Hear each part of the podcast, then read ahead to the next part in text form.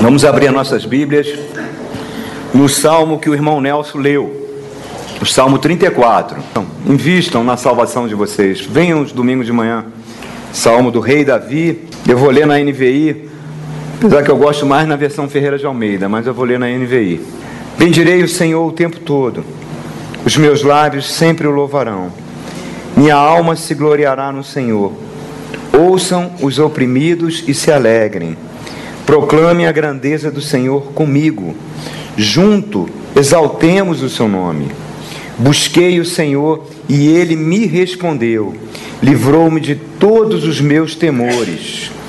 Os que olham para ele estão radiantes de alegria. Na versão Ferreira de Almeida fala serão iluminados. Eu acho mais perfeito isso aí.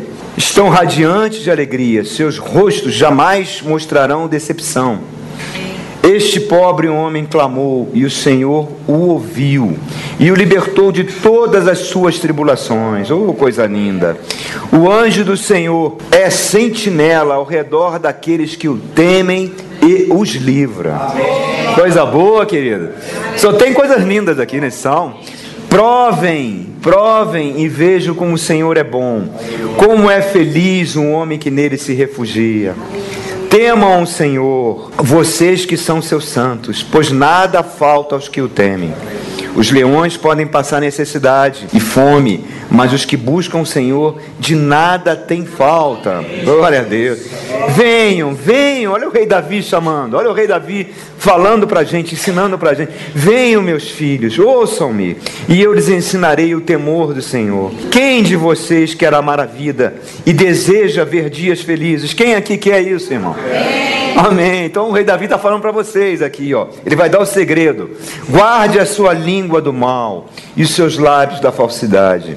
Afaste-se do mal e faça o bem. Busque a paz com perseverança. Os olhos do Senhor voltam-se para os justos e os seus ouvidos estão atentos ao seu grito de socorro.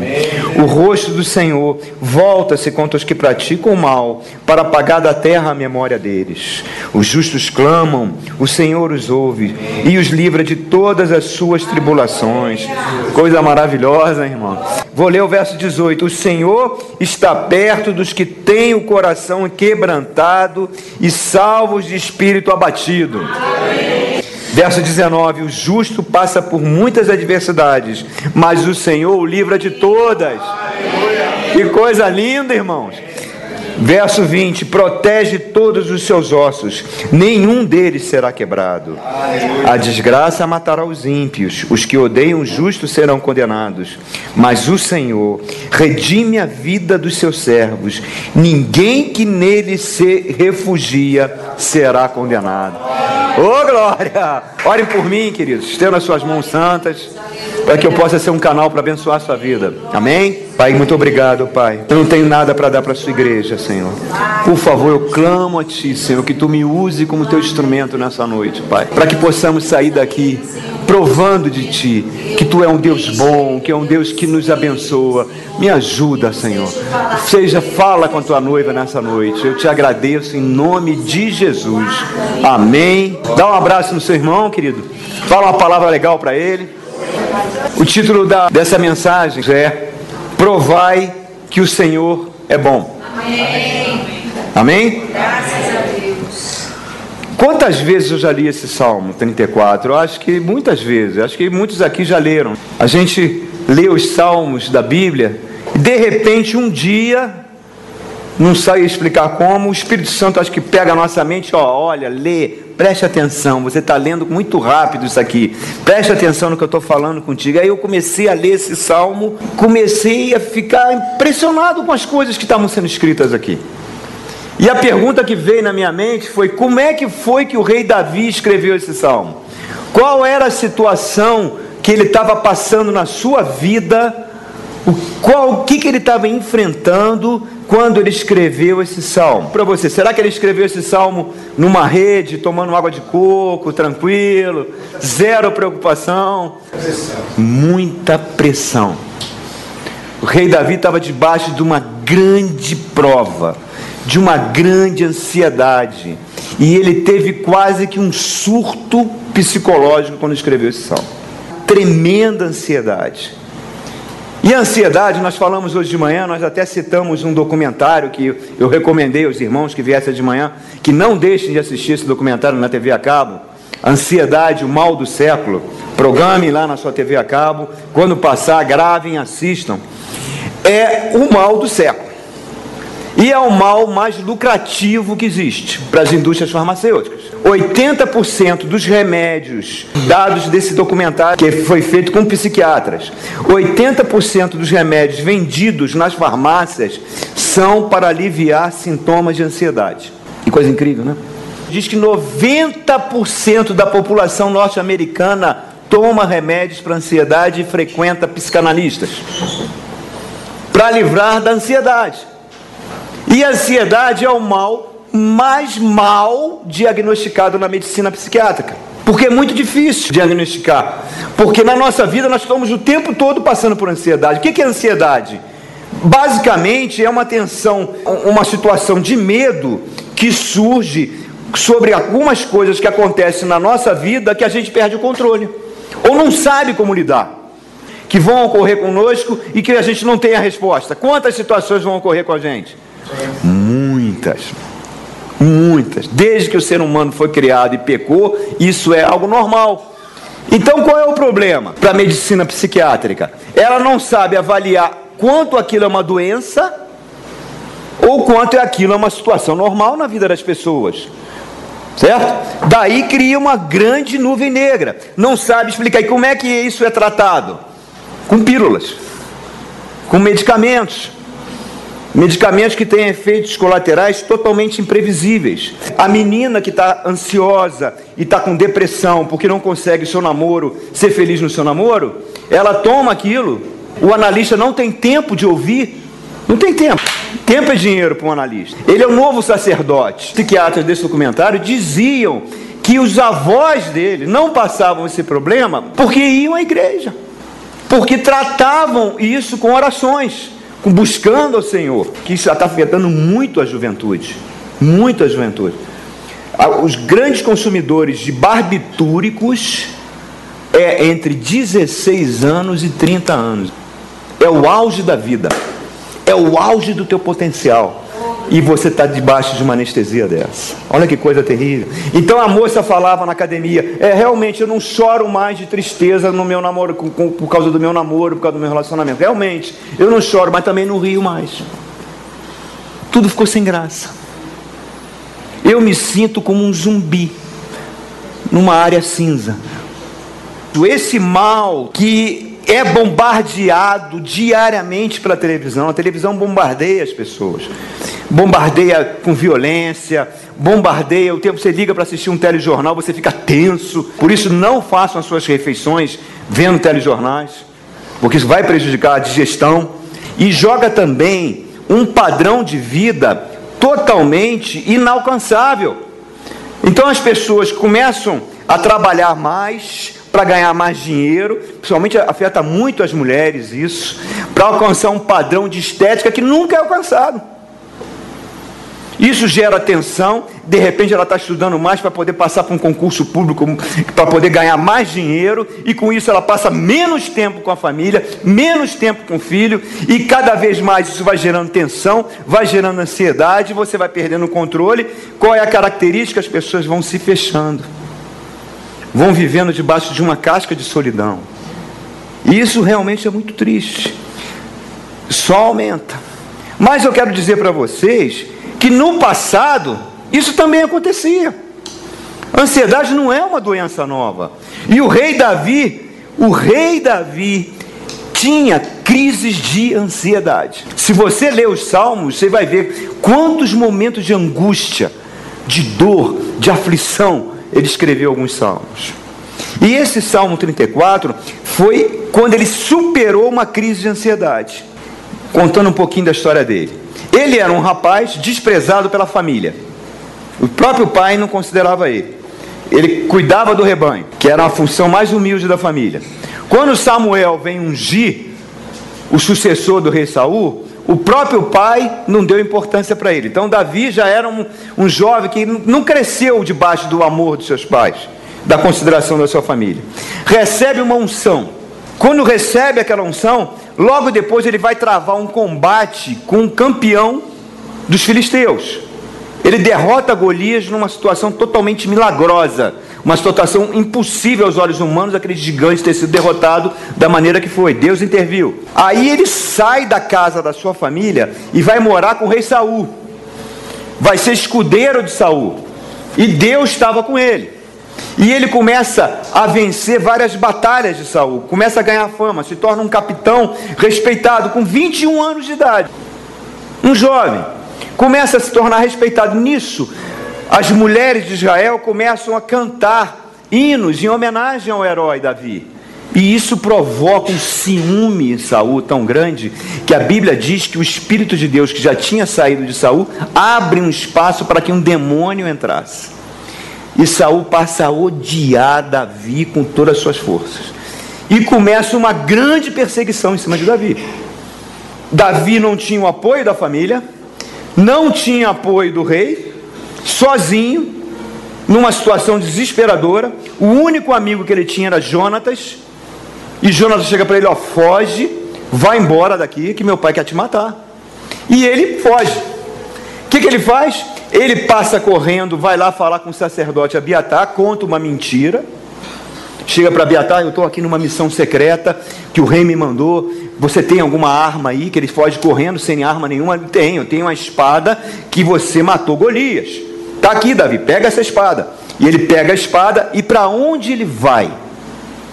Ele vai para a Filístia, a terra dos filisteus, a terra dos inimigos. Olha o que uma pessoa, sob tensão, sob ansiedade, sob perigo, ele não consegue discernir qual é a melhor saída. Ele vai para onde? Para a boca do leão.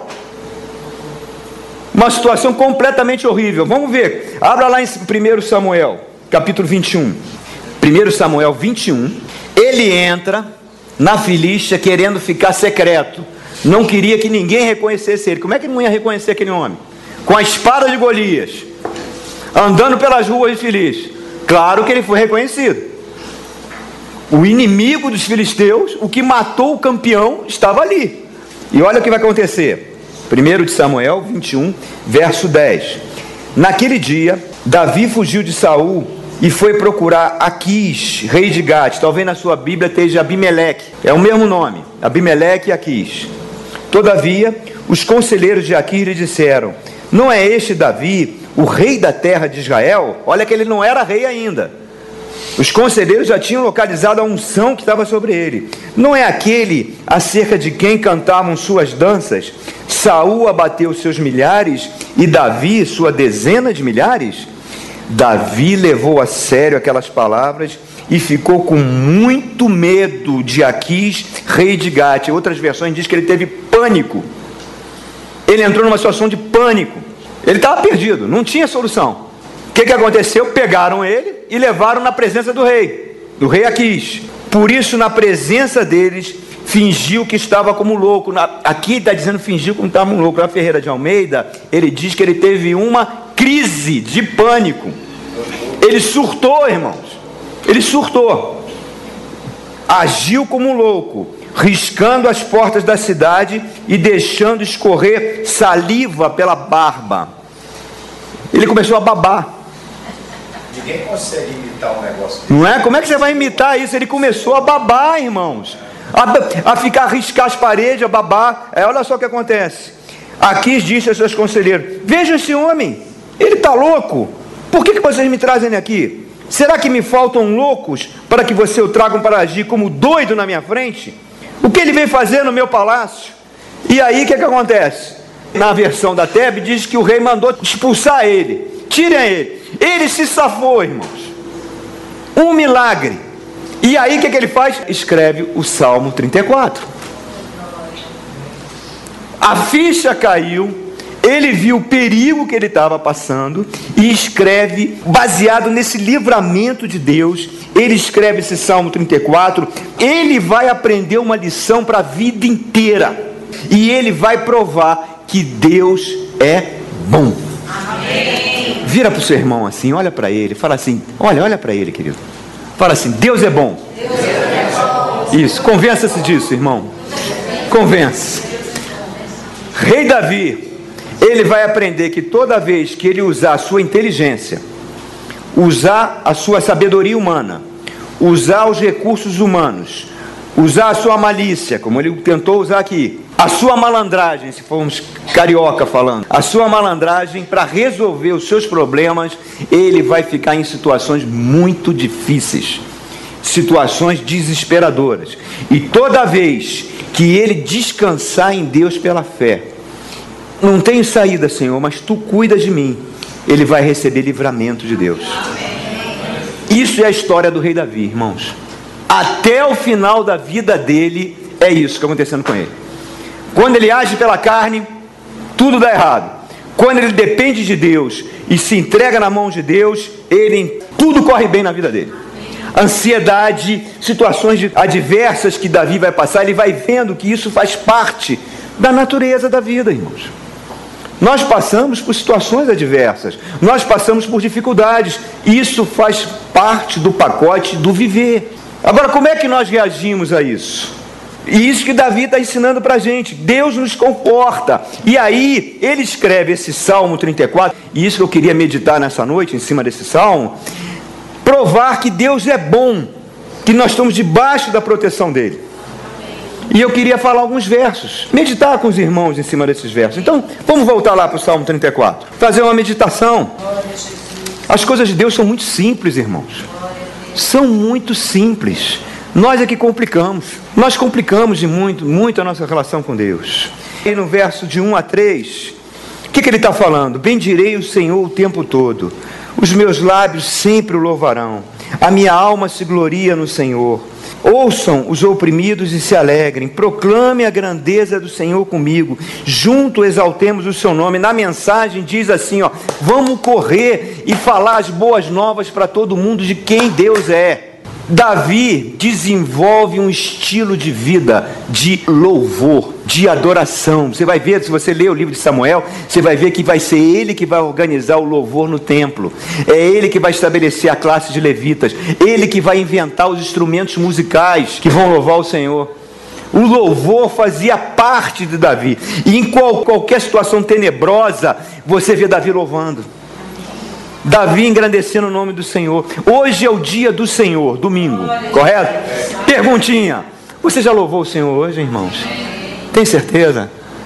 Essa semana, quantas vezes você reservou para louvar a Deus? Será que chegou a de cinco minutos? Hum? Se chegou, maravilha. Mas será que cinco minutos do teu tempo você abriu os braços, Louvor, eu não perco louvor, eu estou sempre batendo nessa tecla, não perca um louvor da igreja. Venham antes do louvor começar, porque às vezes é a única oportunidade na semana que você tem para adorar a Deus. É a única. E Deus se move nos louvores. Às vezes as coisas não acontecem na vida dos crentes, as coisas não estão acontecendo como eu gostaria. Qual é a primeira coisa que acontece com crentes que não têm muita experiência com o Senhor, de dor, ele esfria. Ele começa, ah, não quero ir para a igreja, não, não quero ir para o culto. Ele começa então a fazer uma relação de troca com Deus. Não é acontece aqui não, tá gente? Estou dando um exemplo. Se eu der aula na escola bíblica, eu talvez Deus me abençoe. Se Deus abrir uma porta de trabalho para mim, talvez eu me torne um dizimista. Se Deus fizer isso para mim, talvez eu louve. E não entende que nós somos sempre devedores a Deus. Sempre somos devedores, mas Deus é tão bom que mesmo assim nos abençoa.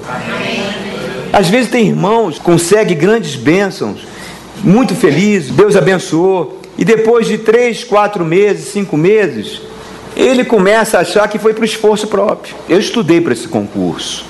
Eu ralei nesse concurso. Eu corri atrás. Então, inconscientemente, ele vai deixando de dar glória a Deus. E esquece. Então, ele só fez esse concurso porque Deus deu inteligência para ele. Amém. Deus deu saúde para ele. Amém. Deus abriu a porta daquele concurso para ele. Amém. Porque Jesus fala lá em Apocalipse capítulo 3: a porta que eu abro, ninguém fecha. E a porta que eu fecho, ninguém abre. Se ele quiser fechar a porta, tu pode ser um aluno com QI 250 mil, tu não vai passar numa prova. Ele vai fechar aquela porta. Mas a gente acha que é para o nosso próprio esforço. Por isso que ele está falando, vamos sair por aí, vamos falar das boas novas, vamos falar que Deus é bom. Davi está incentivando. Quem tem um smartphone aí? Nós, vamos, nós já estamos com as pregações nossas no, no podcast. Semana que vem eu vou anunciar isso aí, tá, querido? Como é que você vai fazer para ouvir?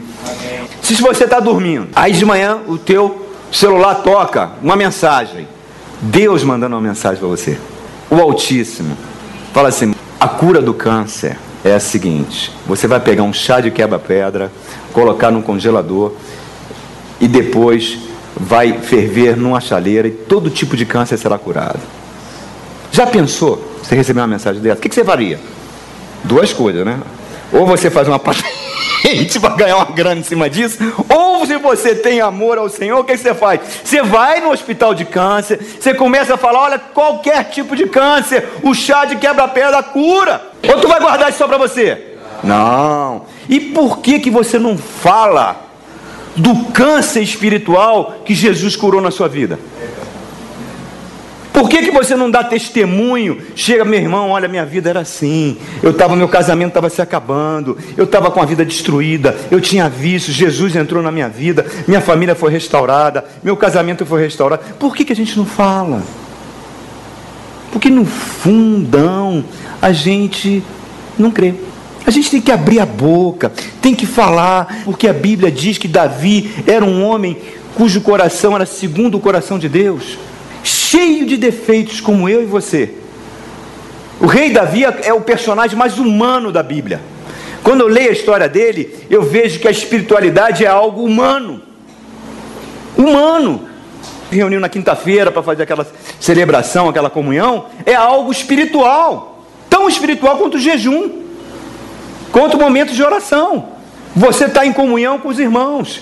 Esse amor que ele tinha e falar de Deus faz o que? O coração dele ser igual ao coração de Deus. Olha o que ele fala no, no verso 4: Busquei o Senhor, ele me respondeu, livrou de todos os meus temores. Os que olham para ele serão iluminados seus rostos jamais mostrarão decepção. Este pobre homem clamou, e o Senhor o ouviu, e o libertou de todas as suas tribulações. Davi não tinha que ir para a Filístia. Se ele consultasse a Deus antes, Deus certamente não ia permitir que ele passasse por isso. Mas ele tomou a decisão e foi. E Deus o livrou. Agora observe, muitas vezes nós tomamos decisões baseadas na nossa sabedoria. E depois a gente chega para Deus, Senhor, abençoa isso que eu vou fazer. Essa é a minha ideia. Este é o meu plano. Coloca a sua bênção sobre isso. E ao invés de chegar e perguntar, Senhor, qual é a sua vontade sobre isso? O que é que o Senhor deseja que eu faça? Não, a gente normalmente já diz para Deus o que ele tem que fazer. Como se ele fosse nosso empregadinho. Coloca a sua mão, abençoa.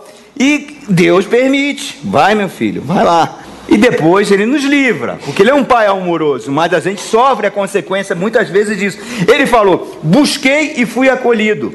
Ele me livrou de todos os meus temores. Estamos falando que isso foi uma crise de ansiedade, quando gente, depois de ter superado essa crise, ela gera temor. Ele no Salmo 23 vai escrever o que? Ainda que eu tenha que passar pelo vale da sombra da morte, não temerei mal nenhum. Por quê? Porque a sombra da morte é pior do que a morte. A ansiedade gera temores na gente que às vezes são piores que a realidade e muitas vezes não se concretizam.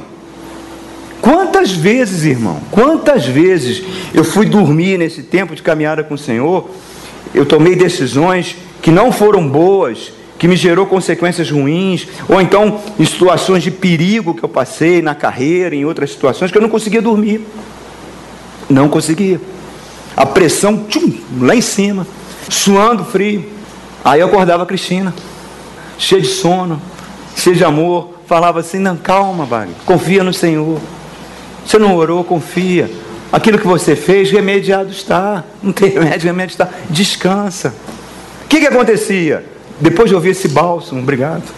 Depois que eu ouvia esse bálsamo, eu acordava de manhã que nem esse verso aqui, ó, que ele está falando no verso 5, ó. Recebi iluminação. Eu acordava e eu recebia como se fosse um flash assim, tchum. uma solução para um problema que eu não tinha pensado antes. Eu falava, como é que eu não consegui pensar nisso antes? Eu acho que já aconteceu com muitos de vocês isso. É Deus ensinando para a gente que a gente tem que descansar. Davi passou vergonha lá na Filístia porque não consultou Deus. E isso muitas vezes gera desânimo, gera ansiedade, afeta a saúde. E o que, que Jesus fala para mim e para você? Que o reino de Deus nós temos que ser como? Como o quê? Criança. Criança. Você já viu como é que uma criança de 4, 5 anos olha o pai? Uma criança de 4, 5 anos olha o pai como que meu pai pode tudo. Meu pai é o herói. Meu pai tem resposta para tudo. Não é verdade? Depois vai crescendo, vai perdendo essa, essa unção. Né? Mas quando tem 4, 5, 6 anos, é uma maravilha. Porque ela descansa. A criança não tem crise de ansiedade.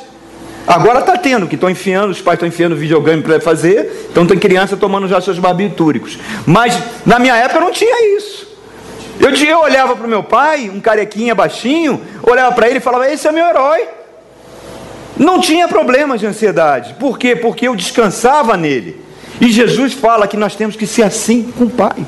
Se lembra quando ele estava no barco, o barco quase afundando, os discípulos desesperados e ele dormindo na popa, roncando com o balanço do mar, aí que ele dormiu mais profundo. Por quê? Porque ele tinha plena confiança no Pai.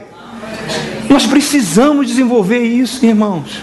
Nós precisamos voltar a essa origem, a origem do cristianismo, a origem da bênção, da proteção de Deus. Aleluia. Nós precisamos disso. Precisamos aprender com o rei Davi. E para isso, qual é a coisa mais linda que existe? É a oração.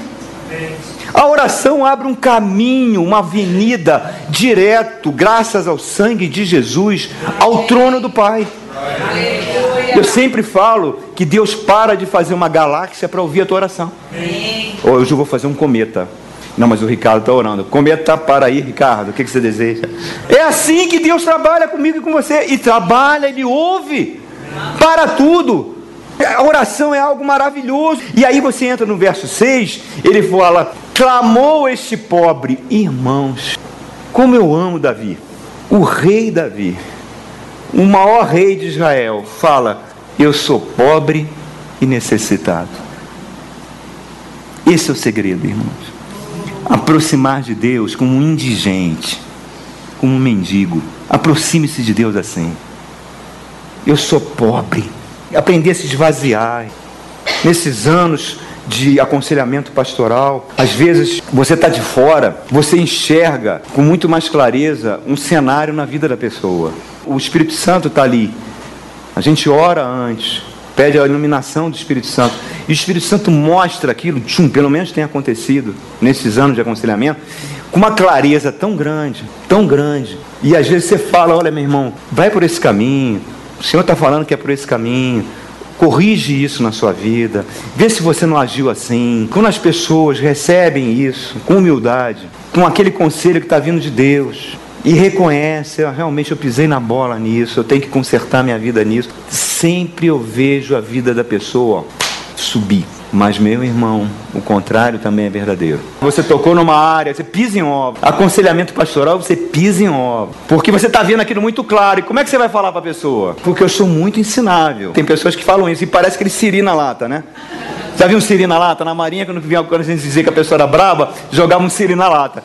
Então ele fica assim, ó. Mas espiritualmente as mãos dele já estão assim, as garrinhas estão assim, pronta para dar um bote em você. Porque você está tocando numa área sensível. E aí o que, que acontece? A pessoa fica magoada, de repente a pessoa não está vindo mais na igreja. Por quê? Porque levou aquilo para um lado pessoal, faltou isso, pobreza de espírito, humildade de espírito. A Bíblia fala: todo aquele que se humilha perante a mão poderosa de Deus será exaltado. É um princípio espiritual. O que tem de crente soberbo é algo muito triste.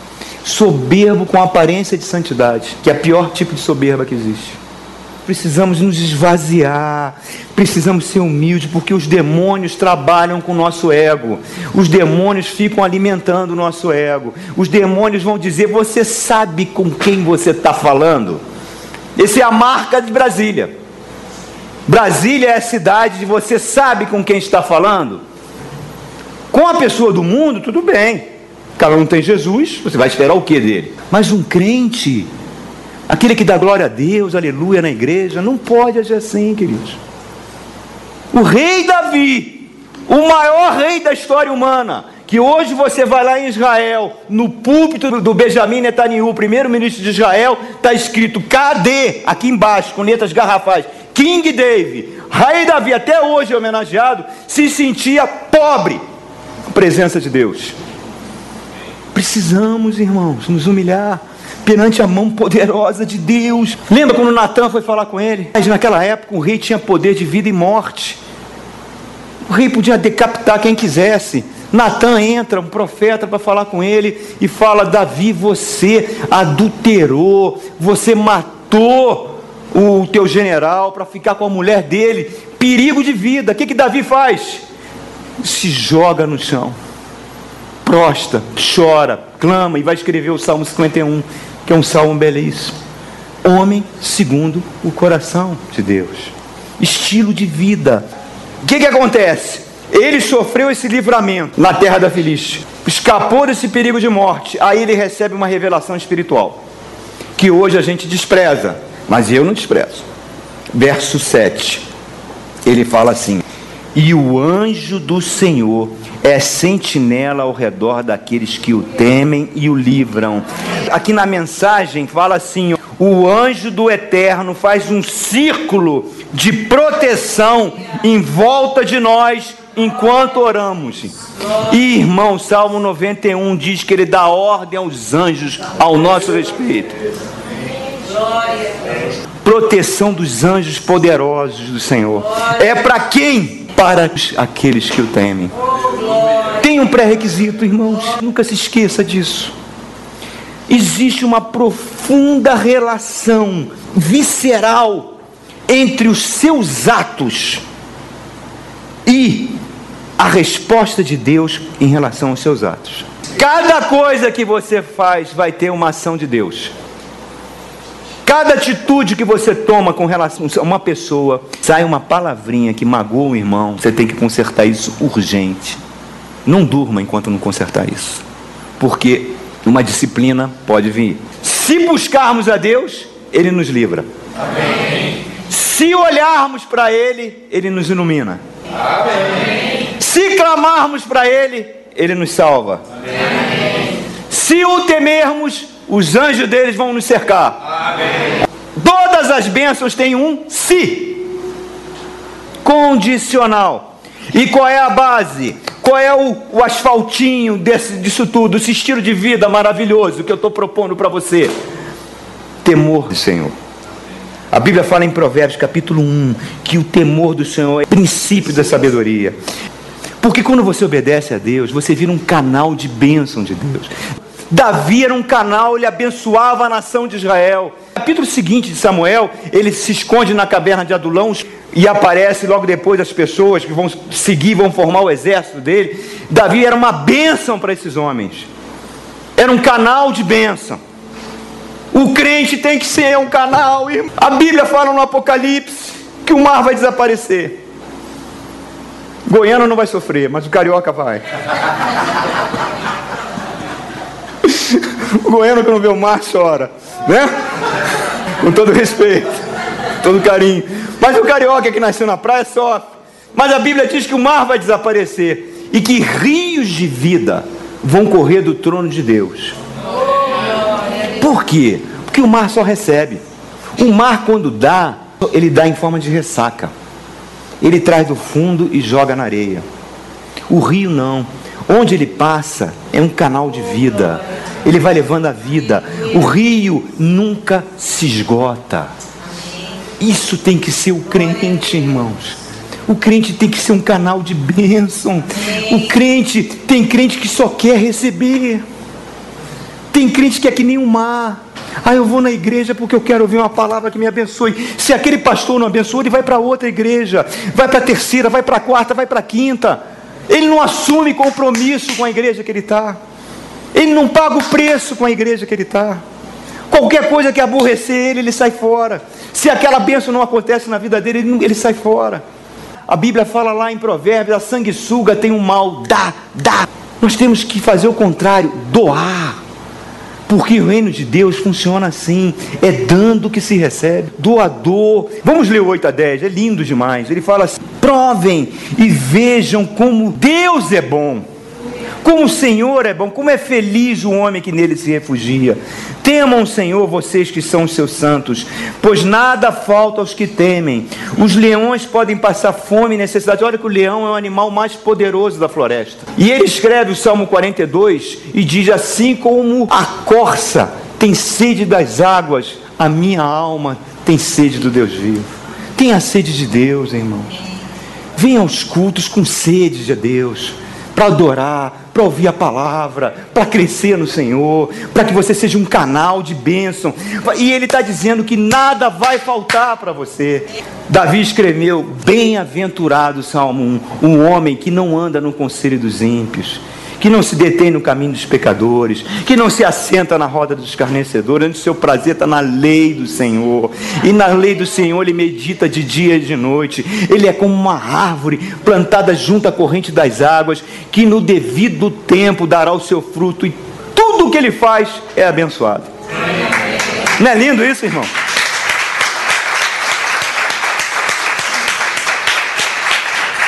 Salmo 32, Davi escreveu: Bem-aventurado o homem cujos pecados são cobertos pela misericórdia de Deus. Nesse verso 34, 8, ele fala: Eu posso me refugiar em Deus. Salmo 40, verso 4, ele faz: Eu fiz do Senhor a minha confiança. Salmo 94, 12, Davi fala: Eu sou repreendido pelo Senhor e que privilégio eu tenho de ser ensinado por Deus. Quem quer ser assim como o rei Davi? Mas ele dá uma condição aqui no verso 9: os santos. O que, que é santo? Santo a gente pensa agora que a gente viu Papa ser ordenado santo. Santo, a palavra santo na Bíblia significa aqueles que foram separados para Deus. A Bíblia diz que você é um santo.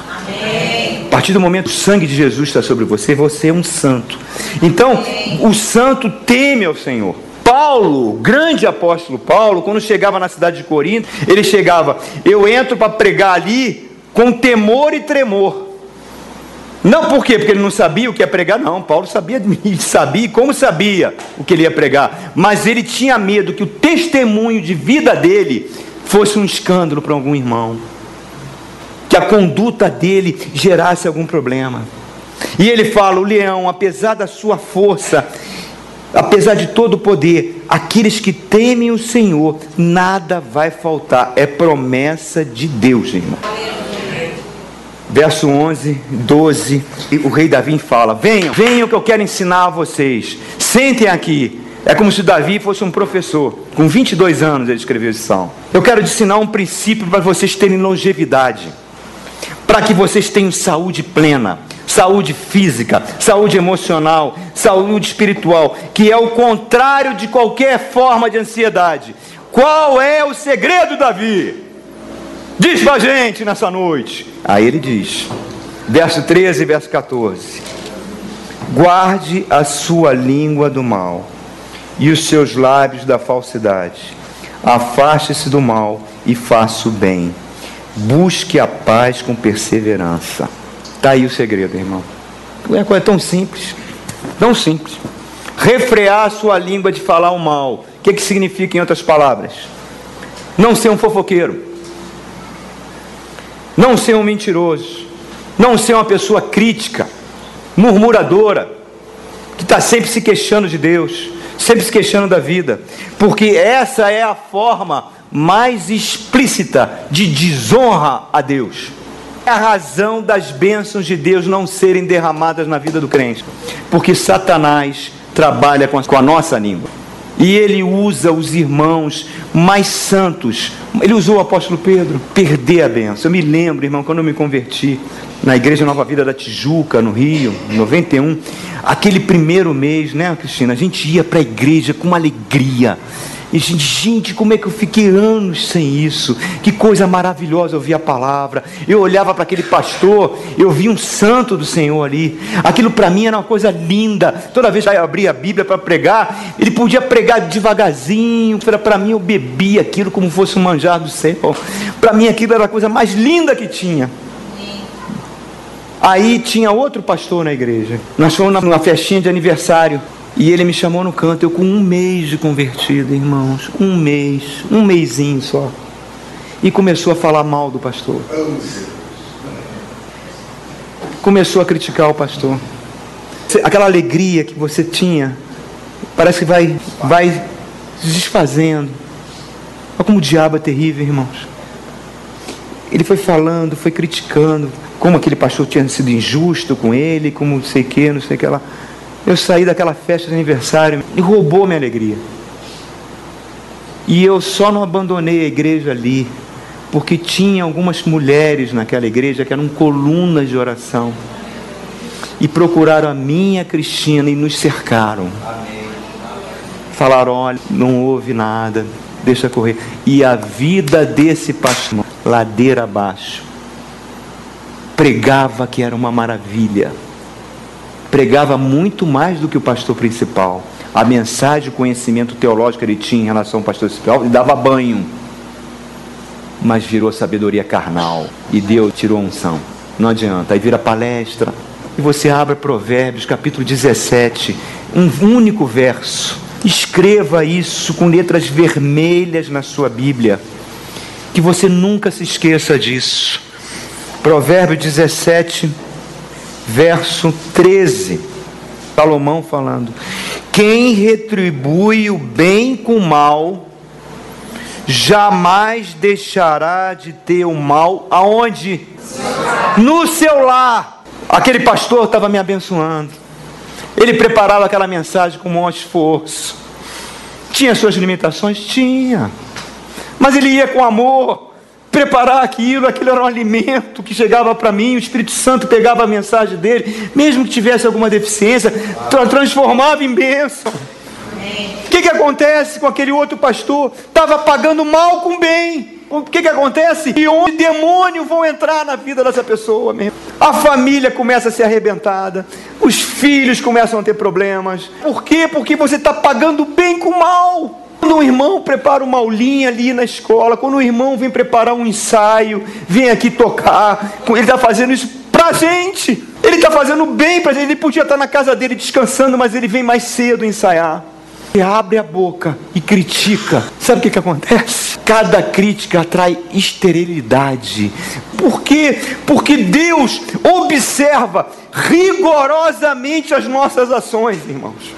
Deus o tempo todo está com um olhão de fogo em cima da gente. O que, que Davi fez? Quando Saul perseguia ele, ele fugindo, quando um dia Saul entrou e dormiu na caverna dele, do lado dele, os, os homens de Davi falou: mata ele, Deus entregou ele na tua mão. O que, que Davi falou? Eu não vou tocar no ungido do Senhor. Glória a Deus. E quando Saul é morto, os filisteus decapitam ele, decapitam Jonatas, pendura os dois corpos. Na... Davi dá um grito de dor e vai fazer um hino de louvor em homenagem aos dois, ao homem que mais odiava ele. Oh Jesus, nos ensine a ser cristãos. Porque qual é a ética de Deus?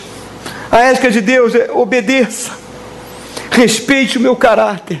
Porque quando você crê e tem temor de Deus, independente das escolhas que você faça, mesmo que sejam erradas e que vai gerar consequências ruins, Deus vai cuidar. Amém. Deus vai cuidar. Verso 17 e 18 para finalizar. O rei Davi fala assim: Os justos clamam, o Senhor os ouve e os livra de todas as suas tribulações. O Senhor está perto daqueles que têm coração quebrantado e salva os espíritos abatidos. Querem que eu leia na mensagem? Vocês gostam? Vocês têm seis. Não, não, pastor, leia não, não aguento mais. Quem é que vocês preferem? Não, então aqui, ó, vou ler, tá? 17, 18. Que olho está cheio de lágrimas, só eu choro aqui, meu irmão. Mas vamos lá. 17, 18. Está alguém gritando por socorro? Deus está ouvindo, pronto para resgatá-lo. Se seu coração está ferido, você encontrará Deus bem ali. Se você levou um soco no estômago, Ele o ajudará a recuperar o fôlego. Linda, né? Não é lindo, meu irmão? Não é lindo? aguarde vários socos no estômago da vida. Pô, pastor, tem que ser mais triunfalista.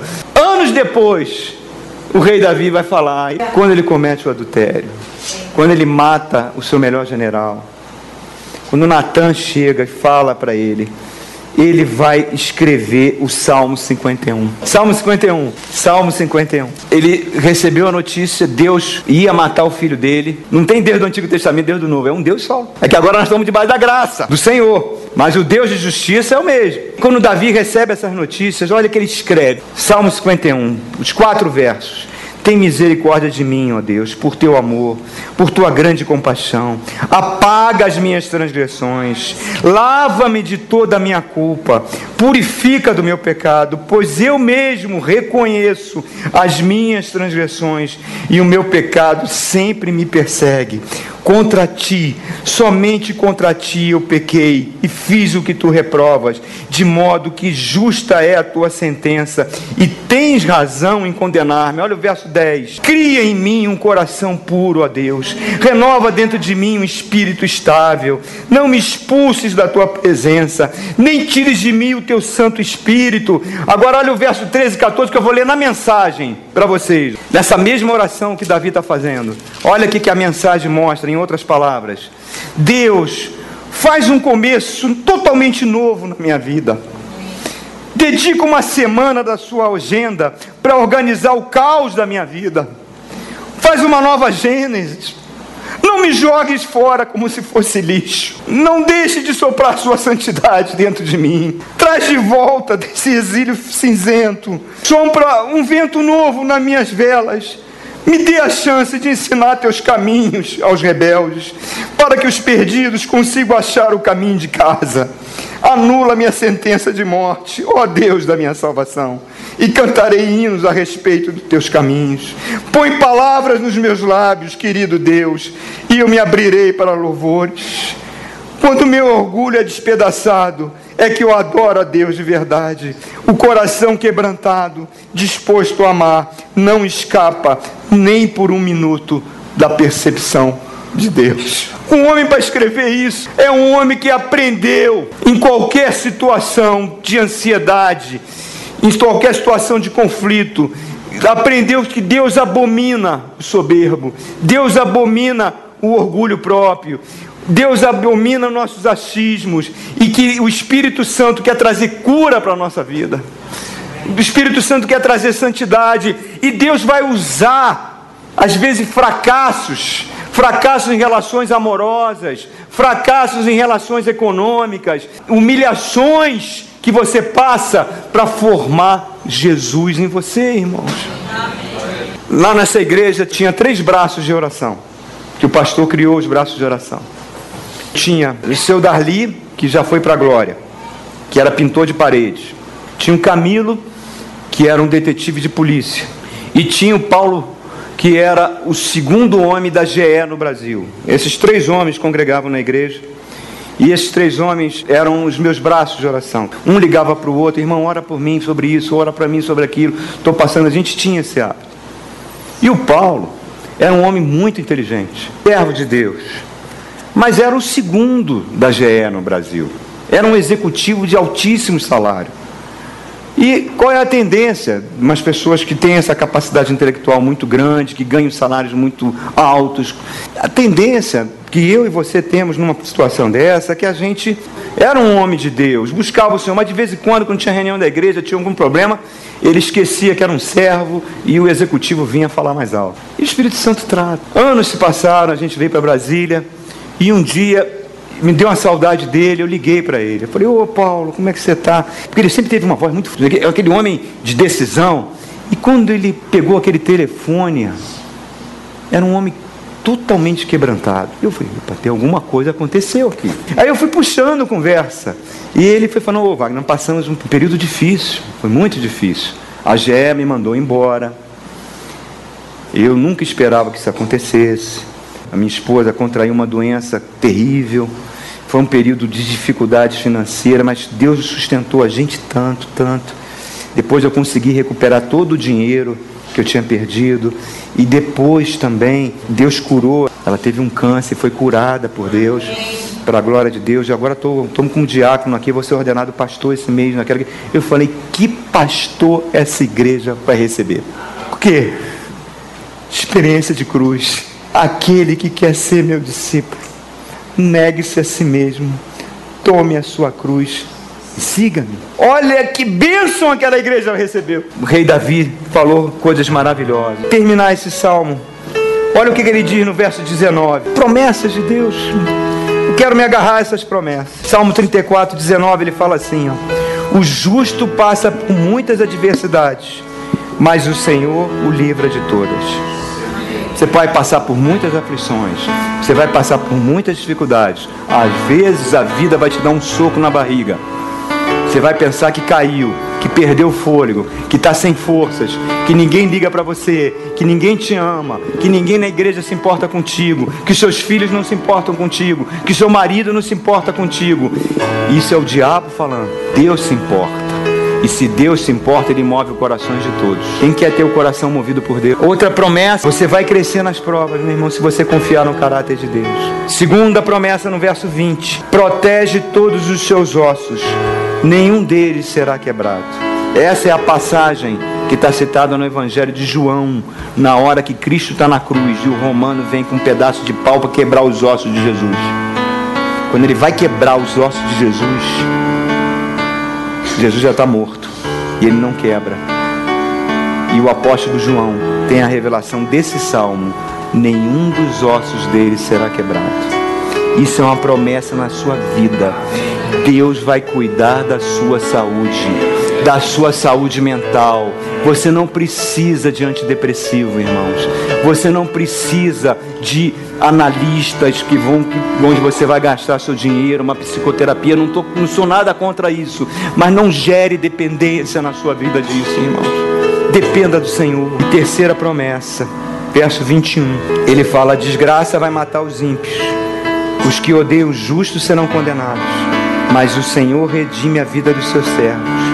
Ninguém que nele se refugia será condenado. Ele vai te livrar da perseguição. Ele tem promessa de salvação na tua vida. E os anjos do Senhor acampam ao redor daqueles que o temem. E nos aproximar agora da ceia.